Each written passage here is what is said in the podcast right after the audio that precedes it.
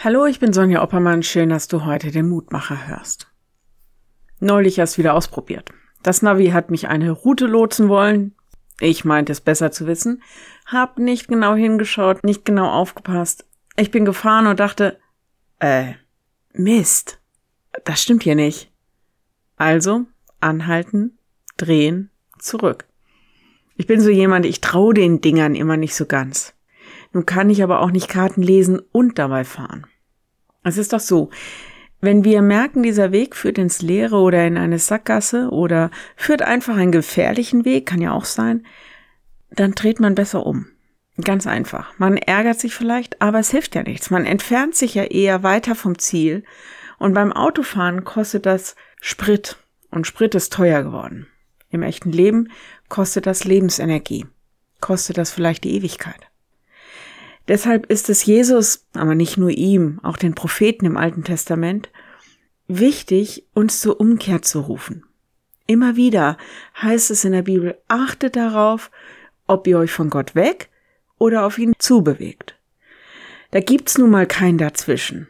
Vielleicht kann man den ein oder anderen Umweg verkraften. Aber ganz ehrlich, nicht jeder Umweg ist auch wirklich die schönere Strecke. Die Losung für heute? Kehrt zurück, ihr abtrünnigen Kinder, so will ich euch heilen von eurem Ungehorsam. Siehe, wir kommen zu dir, denn du bist der Herr, unser Gott. Jeremia 3, 22.